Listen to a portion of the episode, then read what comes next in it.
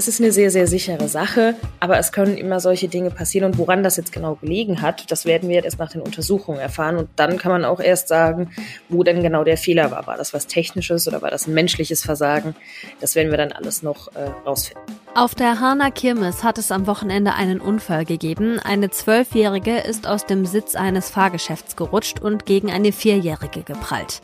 Wie kommt es zu solchen Unfällen und wie sicher sind Krake, Achterbahn und Co? Klären wir in diesem Aufwacher. Rheinische Post Aufwacher. News aus NRW und dem Rest der Welt. Und wir sprechen über den deutschen Karikaturenpreis. Was der mit dem Krieg in der Ukraine zu tun hat, hört ihr später im Podcast. Ich bin Wiebke Dumpe. Hallo, schön, dass ihr dabei seid. Als erstes kommen jetzt die Meldungen aus der Landeshauptstadt, wie immer von Antenne Düsseldorf. Vielen Dank, Wiebke, und damit einen schönen guten Morgen aus der Antenne Düsseldorf-Redaktion in den Shadow-Arkaden. Ich bin Philipp Klees und das sind einige unserer Düsseldorf-Themen an diesem Montag. Die Polizei lässt im Kampf für eine sichere Altstadt nicht locker. Am Wochenende gab es erneut Schwerpunktkontrollen an verschiedenen Orten in der Altstadt. Dabei wurden knapp zehn Messer und andere Waffen gefunden. Die Bilanz ist einigermaßen erschreckend. 260 Personen wurden am Wochenende kontrolliert. Fast vier Prozent von ihnen hatten eine Waffe dabei. Die Polizei entdeckte sieben Messer und zwei Schlagringe. Sie müssen nun mit erheblichen Geldstrafen rechnen. Die Polizei sprach im Rahmen der Kontrollen von einer teilweise aggressiven Grundstimmung der Altstadtbesucher gegenüber den Einsatzkräften. Auch in den kommenden Wochen Wochen und Monaten soll es immer wieder unangekündigte Schwerpunktkontrollen geben. Die Eventbranche blickt mit gemischten Gefühlen auf die kommenden Monate. Eine Antenne Düsseldorf-Recherche hat ergeben, dass trotz aktuell relativ niedriger Corona-Fallzahlen viele Veranstaltungssäle nicht gut besucht sind.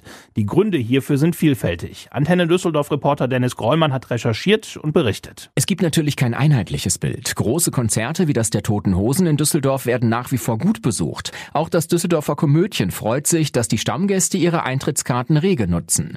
Ein etwas anderes Bild liefern die Programmkinos oder auch kleineren anderen Bühnen. Hier hat man das Tal seit der Pandemie nicht wirklich verlassen. Dank staatlicher Hilfe konnten sie zwar weiter existieren, aber angesichts der steigenden Inflation und der Corona-Sorgen im Herbst und Winter gehen viele davon aus, dass die teilweise bescheidene Zuschauernachfrage noch weiter zurückgehen könnte. Kabarettist Jens Neutag hat uns gesagt, dass die zurückliegende Zeit bereits hart war. Aktuell muss man sagen, äh, fehlt immer noch viel Publikum von dem, was vor Corona mal da war. Im Prinzip kann man sagen, so um die 50 Prozent des Publikums ist immer noch nicht da die früher mal da waren. Es gibt glücklicherweise einzelne rühmliche Ausnahmen, aber in der Breite kann man davon ausgehen, dass es so ist. Große Konzerte in den Arenen und Hallen der Stadt sind mittlerweile wieder gut besucht und in den meisten Fällen auch ausverkauft. Dieser Vorfall beschäftigt aktuell immer noch viele Menschen in Gerresheim. Bei einem Streit unter Brüdern sind schon am Freitag zwei Männer ums Leben gekommen. Laut Polizei soll ein 53-Jähriger zunächst seinen Bruder und dann sich selbst getötet haben. Die Rettungskräfte hatten noch versucht, beide zu reanimieren. Die Tat hatte sich laut Ermittlungen in einem Mehrfamilienhaus auf der Kelderneystraße ereignet. Hier fanden die Einsatzkräfte zunächst einen 56-jährigen Gerresheimer mit schweren Stichverletzungen. Für ihn kam trotz Reanimation jede Hilfe zu spät. Kurz darauf wurde im Garten des Hauses der jüngere Bruder aufgefunden. Auch ihn konnten die Sanitäter und Notärzte nicht mehr retten. Die Ermittler vermuten einen Selbstmord. Das Motiv für die Tat und der konkrete Ablauf sind aktuell noch unklar. Die Polizei hat deshalb eine Mordkommission eingerichtet. Ein mutmaßlicher Autoseriendieb muss sich ab heute vor dem Amtsgericht verantworten. Dem 45-Jährigen wird vorgeworfen, 16 hochwertige BMW gestohlen und weiterverkauft zu haben. Auch soll er mit BMW-Navigationsgeräten, Airbags oder anderen Einzelteilen gehandelt haben. Der Schaden geht in die Hunderttausende. Zwischen Sommer 2014 und August 2018 soll der Mann in 16 Fällen teure BMW gestohlen und zum Großteil weiterverkauft haben. Darunter war auch ein SUV im Wert von knapp 100.000 Euro. Daneben soll er als Hehler mit gestohlenen BMW Teilen wie Navis, Ledersitzen, Airbags und Türverkleidungen gehandelt haben. Die Polizei spricht von fast 400.000 Euro Schaden. Im Prozess drohen dem Mann nun wegen Diebstahls und Hehlerei maximal vier Jahre Gefängnis. Die DEG hat die erste Saisonniederlage in der deutschen Eishockey-Liga kassiert. In Augsburg unterlag das Team am gestrigen Sonntag mit 1 zu 2. Es war eine hart umkämpfte Partie, in der die DEG durchaus auch als Sieger hätte vom Eis gehen können. Daher war Abwehrspieler Bernhard Ebner auch nicht komplett unzufrieden mit seinem Team. Im Großen und Ganzen gar nicht so verkehrt. Wir gehen mit 1-1 ins letzte Drittel, haben die Chance, das Spiel zu gewinnen, haben es ab und zu zu kompliziert gemeint. Ja, und dann nach einem schlechten Wechsel Gegentor kassiert. Jetzt Dienstag gegen Bietigheim. Wir haben letztes Jahr, glaube ich, zweimal verloren dort. Wird ein schweres Spiel, müssen an einigen Stellschrauben drehen und dann schauen wir weiter. Spielbeginn in Bietigheim ist um 19.30 Uhr. Am Donnerstag spielt die DEG dann wieder im heimischen Dom, dann ist Iserlohn zu Gast. Auch dieses Heimspiel übertragen wir wieder live. Die Antenne Düsseldorf Nachrichten nicht nur im Radio und hier im Aufwacher Podcast, sondern rund um die Uhr auch online auf antennedüsseldorf.de und jederzeit auch in unserer App. Danke nach Düsseldorf. Und jetzt schauen wir nach Hahn. Das ist echt eine Horrorsituation. Auf der Hahner Kirmes ist am Samstagnachmittag ein Mädchen bei voller Fahrt aus einem Fahrgeschäft rausgeschleudert worden und gegen ein anderes Mädchen geprallt, das vor diesem Fahrgeschäft stand. Beide Mädchen kamen ins Krankenhaus, offenbar haben sie aber nur leichte Verletzungen was da in Hahn genau passiert ist und wie eigentlich die Sicherheit von solchen Fahrgeschäften geprüft wird. Das bespreche ich jetzt mit rheinische Postreporterin Lilly Stegner. Hallo Lilly. Hi Wiebke. Das war ja so eine Krake, ne, dieses Fahrgeschäft, also wo man vorne in so einer Gondel sitzt und die hängt an Armen und die wird dann hin und her gewirbelt. Das ist wirklich auch das, wovor ich immer am meisten Angst habe bei sowas, also dass man da rausgeschleudert wird. Und deswegen kontrolliere ich diese Sicherungsstamme immer ganz fest, also drück diese runter und kontrolliere die. Weiß man schon, was genau da passiert ist? Also warum das Mädchen aus dem Fahrgeschäft rausgefallen ist? So ganz genau kann man das alles noch nicht sagen. Die Polizei untersucht es gerade, auch der TÜV soll sich das alles nochmal anschauen. Also wir haben noch keine gesicherten Erkenntnisse. Aber dadurch, dass das Mädchen eben aus diesem Fahrgeschäft rausgeschleudert wurde, liegt die Vermutung nahe, dass eben genau dieser Sicherheitsbügel, von dem du gerade gesprochen hast, ja, nicht richtig geschlossen hat, nicht richtig zu war. Alles andere werden wir dann wahrscheinlich erst in den nächsten paar Tagen erfahren. Mhm. Den beiden Mädchen geht's ja jetzt Stand Sonntagabend soweit gut, sind leicht verletzt. Das Fahrgeschäft ist aber erstmal gesperrt worden. Wie geht's damit jetzt weiter? Da werden jetzt, wie gesagt, entsprechende Prüfungen übernommen vom TÜV und erst dann kann entschieden werden, darf dieses Fahrgeschäft bei der Kirmes wieder weiterfahren oder muss es für die komplette Kirmes gesperrt werden. Hm, müssen wir noch ein bisschen abwarten, aber wenn es da was Neues gibt, dann erfahrt ihr das auf jeden Fall bei uns bei, bei der Rheinischen Post auf rponline.de. Jetzt ist das ja nicht das erste Mal, dass bei einem Fahrgeschäft was passiert ist. Ne? Ich erinnere mich da an einen Unfall mit einer Achterbahn im Legoland mit mehreren Verletzten im Sommer und in Rheinland-Pfalz ist auch eine Frau bei einer Fahrt ähm, in der Achterbahn in einem Freizeitpark gestorben. Und hier auf der Rheinkirmes in Düsseldorf hat sich ja auch ein Teil oder haben sich Teile von einem Fahrgeschäft gelöst und Leute am Kopf getroffen. Da fragt man sich schon irgendwie, ist es überhaupt sicher, mit solchen Fahrgeschäften zu fahren? Ja, also natürlich war es gerade im Sommer, als innerhalb von wenigen Wochen diese drei Vorfälle passiert sind, von denen du gerade gesprochen hast, äh, hat man natürlich da schon so ein bisschen mulmiges Gefühl bekommen. Man muss aber sagen, dass gerade solche Fahrgeschäfte, egal ob sie jetzt fest installiert in Freizeitparks oder mobil, wie eben bei Kirmes, Veranstaltungen oder sowas ähnlichem sind, schon in Deutschland sehr sicher sind. Also das, da gibt es auch Vorschriften, dass das alles geprüft werden muss. Bei feststehenden Bauten ist das einmal im Jahr mindestens. Und bei solchen Bauten, die eben immer wieder auf- und abgebaut werden, muss bei jedem Aufbau das alles nochmal kontrolliert werden. Da hat, da muss dann die Bauaufsicht auch nochmal einen ähm, Prüfer hinschicken. Also das ist eigentlich alles sehr, sehr sicher. Aber natürlich passieren kann immer was und das ist halt auch ein bisschen das Risiko von solchen Fahrgeschäften. Ne? Mhm. Du hast ja auch bei den Freizeitparks in NRW mal nachgehört. Was sagen die zu sowas? Wie ist das bei denen? Also du hast gerade schon gesagt, jährliche Prüfungen, aber normalerweise passiert da ja auch nichts, oder? Nein, also gerade in Freizeitparks gibt's ja auch wirklich nochmal oft zusätzliches Personal, was sich nur damit beschäftigt, dass jeden Tag diese ganzen Fahrgeschäfte durchgecheckt werden, das ist ja auch ganz oft, dass dann Leute durchgehen und bei jedem einzelnen Fahrgast nochmal überprüfen, sitzt dieser Gurt richtig? Das ist auch eigentlich der Standard. Das ist, also es ist, wie gesagt, es ist eine sehr, sehr sichere Sache, aber es kann, es können immer solche Dinge passieren und woran das jetzt genau gelegen hat, das werden wir dann, wie gesagt, erst nach den Untersuchungen erfahren und dann kann man auch erst sagen, wo denn genau der Fehler war. War das was Technisches oder war das ein menschliches Versagen? Das werden wir dann alles noch rausfinden. Hast du auch vielleicht ein paar Tipps für uns, was jeder und jede machen kann oder worauf man vielleicht achten achten sollte, bevor man in so ein Fahrgeschäft geht und auch wenn man dann drin sitzt, damit die Fahrt mit der Achterbahn oder eben mit dem Karussell dann doch möglichst sicher abläuft? Klar, also da hat natürlich auch jeder Fahrgast äh, das so ein bisschen selbst in der Hand. Also erstmal sollte man, äh, naja, es heißt immer so schön, eine realistische Selbsteinschätzung vornehmen. Also bin ich, bin ich körperlich und geistig und äh, seelisch mental überhaupt geeignet, mir jetzt diese Achterbahn oder dieses Fahrgeschäft anzutun? Das ist natürlich auch, das hängt natürlich auch viel mit den Park Parkordnung zusammen oder mit den äh, Größenvorschriften, die es ja ganz oft gibt für Fahrgeschäfte. Und generell sollte man da einfach wirklich immer auch auf das äh, Personal, das vor Ort ist, hören, denn das sind die Leute, die sich im Zweifelsfall damit auskennen.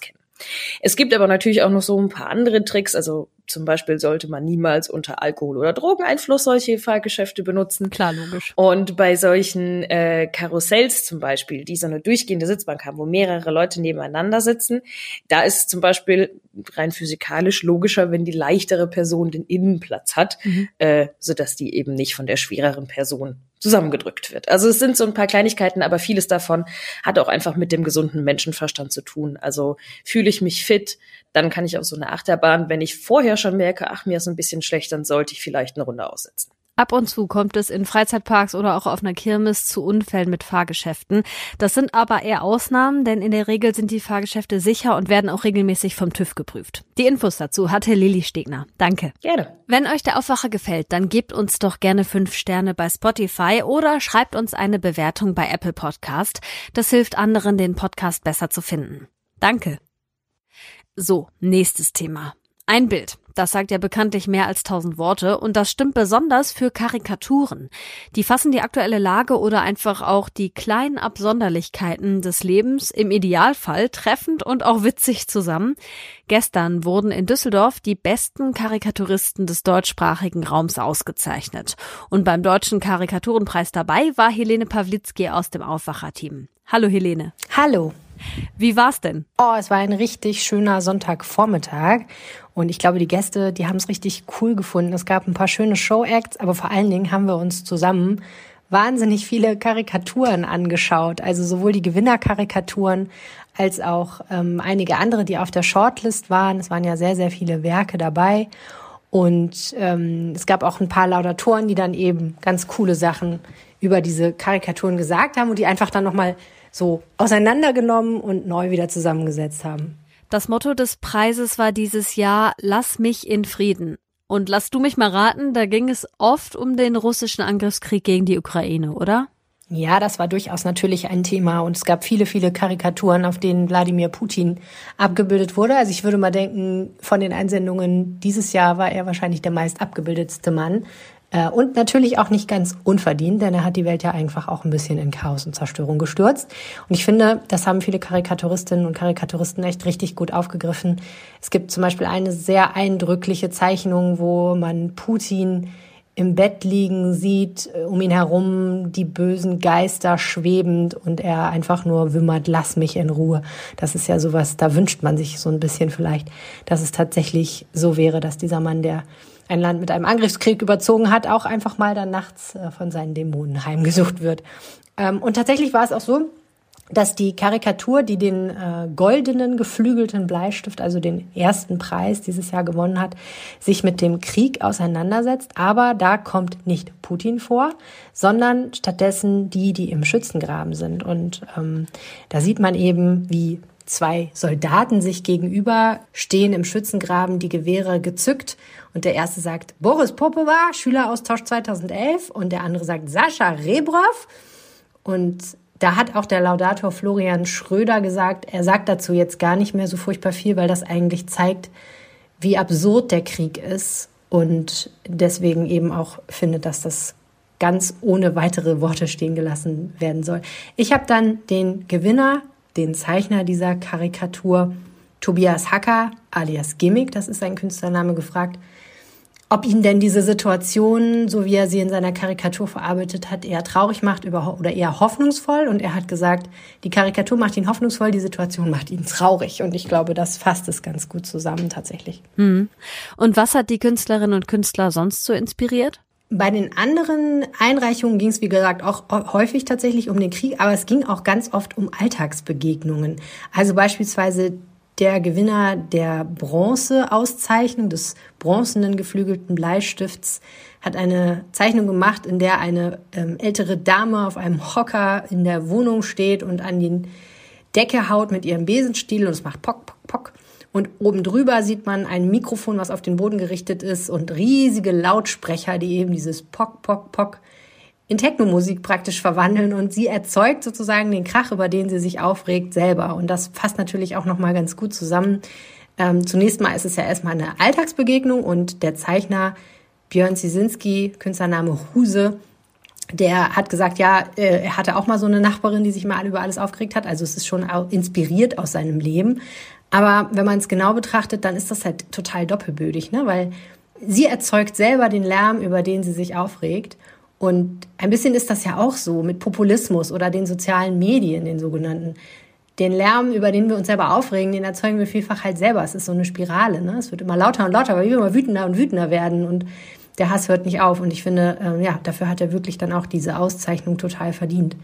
Und auf dem zweiten Platz gelandet ist der Zeichner Dominik Joswig mit einer Zeichnung, wo er ein Kind zeigt, ein kleines Kind, was wie hypnotisiert auf ein Mobile starrt, was über ihm an der Decke hängt, wo eben ein Doktorhut, eine Geige, ein Atommodell, eine Rakete, ein Buch, alles Mögliche hängt und in der Tür stehen eben die stolzen Eltern, die sich schon freuen darauf, wenn ihr kleines Kind irgendwann mal ein Genie ist, was den Nobelpreis gewinnt. Selbst der Teddybär in dieser Zeichnung liest eben ein Buch. Also ganz schön bitter und ich muss sagen, als Mutter eines kleinen Kindes habe ich mich da relativ ertappt gefühlt, denn die Erwartungen, die wir an unsere Kinder haben, was wir alles mit ihnen verbinden. Sie sollen die Welt besser machen, sie sollen schlauer werden als wir, sie sollen reicher werden als wir. Das ist halt einfach manchmal ein bisschen viel. Und da kann man schon verstehen, dass das Kind dann irgendwann denkt, lass mich in Frieden. Oh ja, das glaube ich. Den Preis gibt's ja jetzt schon eine Weile. Zum ersten Mal hat die Rheinische Post den auch mit ausgerichtet. Wieso ist dieser Preis so wichtig? Ich habe mit dem Chefredakteur der Rheinischen Post darüber gesprochen, der gesagt hat, es ist wichtig, dass es Karikaturisten gibt. Und es ist auch wichtig, dass es weiter Karikaturisten gibt. Und für eine Tageszeitung ist natürlich interessant, dass es äh, Karikaturistinnen und Karikaturisten gibt, die tagesaktuell arbeiten. Und das gibt es immer seltener. Es ist natürlich auch schwierig, damit Geld zu verdienen. Ähm, es wurde natürlich früher wahrscheinlich mehr gezahlt, als einfach auch mehr Geld im gedruckten Papier steckte. Jetzt inzwischen im Internet ist so eine Grafik halt schnell kopiert und weiterverbreitet. Ne? Und ich glaube, man muss sich auch mal bewusst machen, wenn man zum Beispiel sowas auf Twitter teilt oder so, da steckt halt Arbeit dahinter. Und wenn man das dann einfach selber teilt und nichts dafür bezahlt, dann profitiert man von dieser Arbeit. Mit anderen Worten, ich glaube, diesen Preis gibt es und den sollte es auch geben, weil es eben wichtig ist, dass es diese Leute gibt, die uns als Gesellschaft den Spiegel vorhalten und deren Geschäft es letztendlich ist, die Wahrheit zu zeichnen, so bitter sie sein mag, aber dann eben mit so viel Scharfsinn, Witz und Humor, dass wir das gerne angucken und dass wir amüsiert sind, wenn wir es angucken und immer wieder zurückkommen, um noch mehr anzugucken. Denn nur dann setzen diese Zeichnungen ja Gedankenprozesse in Gang und letztendlich vielleicht auch eine gesellschaftliche Veränderung. Danke, Helene, für die Infos. Sehr gerne. Über 100 Künstlerinnen und Künstler stehen auf der Shortlist des Deutschen Karikaturenpreises 2022. Wenn ihr euch die Werke angucken wollt, könnt ihr das bis zum 16. Oktober in Düsseldorf in den Shadow-Arkaden machen. Die Ausstellung ist kostenlos und wer es nicht nach Düsseldorf schafft oder nicht hinkommen kann, für den ist vielleicht der Katalog zum Karikaturenpreis was. Den Link zum Shop packe ich euch in die Show Notes. So, und das hier könnt ihr an diesem Montag auch mal im Blick behalten. Heute könnte sich zeigen, wer in Italien zukünftig regiert. Die Menschen in dem Land konnten gestern, also am Sonntag, bis 23 Uhr ein neues Parlament wählen. Laut letzten Umfragen könnte es einen Rechtsruck geben mit Giorgia Meloni von der Frattarelli d'Italia als Ministerpräsidentin an der Spitze. Mit einem vorläufigen Ergebnis wird am Montagmorgen gerechnet. Ex-Ministerpräsident Draghi war im Sommer wegen einer Regierungskrise zurückgetreten. In Hagen startet der Berufungsprozess gegen zwei Polizistinnen, die ihre Kollegen bei einer Schießerei im Stich gelassen haben sollen. Sie waren im Mai 2020 in Gewelsberg zufällig an einer Verkehrskontrolle vorbeigekommen, wo geschossen wurde. Sie sollen dann aber nicht zu ihren Kollegen hin, sondern erstmal vom Tatort weggegangen sein. In erster Instanz wurden sie dafür zu einem Jahr Haft auf Bewährung verurteilt. Und wenn das Urteil rechtskräftig werden würde, dann würden sie auch ihren Job verlieren. Vor Gericht in Hagen hoffen sie deshalb jetzt auf eine andere Strafe. In Fulda kommen die deutschen Bischöfe heute zu ihrer Herbstvollversammlung zusammen. Die geht bis Donnerstag. Themen sind unter anderem der synodale Weg, also mögliche Erneuerung in der Kirche und der Umgang mit sexuellem Missbrauch in der katholischen Kirche. Die Vollversammlung kommt zweimal im Jahr zusammen und ist nicht öffentlich. In Berlin steht heute die Jahreskonferenz des Rates für nachhaltige Entwicklung an. Daran soll auch Bundeskanzler Olaf Scholz teilnehmen. Der Rat für nachhaltige Entwicklung berät die Bundesregierung zur Nachhaltigkeitspolitik. Er wurde 2001 gegründet. In Bochum wird heute ein deutscher Meister oder eine deutsche Meisterin gekürt, und zwar im Escape Room Spielen. Bei der deutschen Escape Meisterschaft steht das Finale an. Zum Schluss noch ein Blick aufs Wetter. Im Norden von NRW kommt am Morgen stellenweise noch die Sonne raus. Im Laufe des Tages zieht es sich dann überall zu. Später kann es auch Regen geben. Dazu 12 bis 14 Grad, oben auf den Bergen maximal 11. Der Dienstag wird so ähnlich. Am Nachmittag kann es auch mal gewittern. In höheren Lagen kann es teils auch stürmische Böen geben. Das war der Aufwacher am Montag, den 26. September 2022. Ich bin Wiebke Dumpe und ich wünsche euch eine tolle Woche. Bis bald. Mehr Nachrichten aus NRW gibt's jederzeit auf RP Online. rp-online.de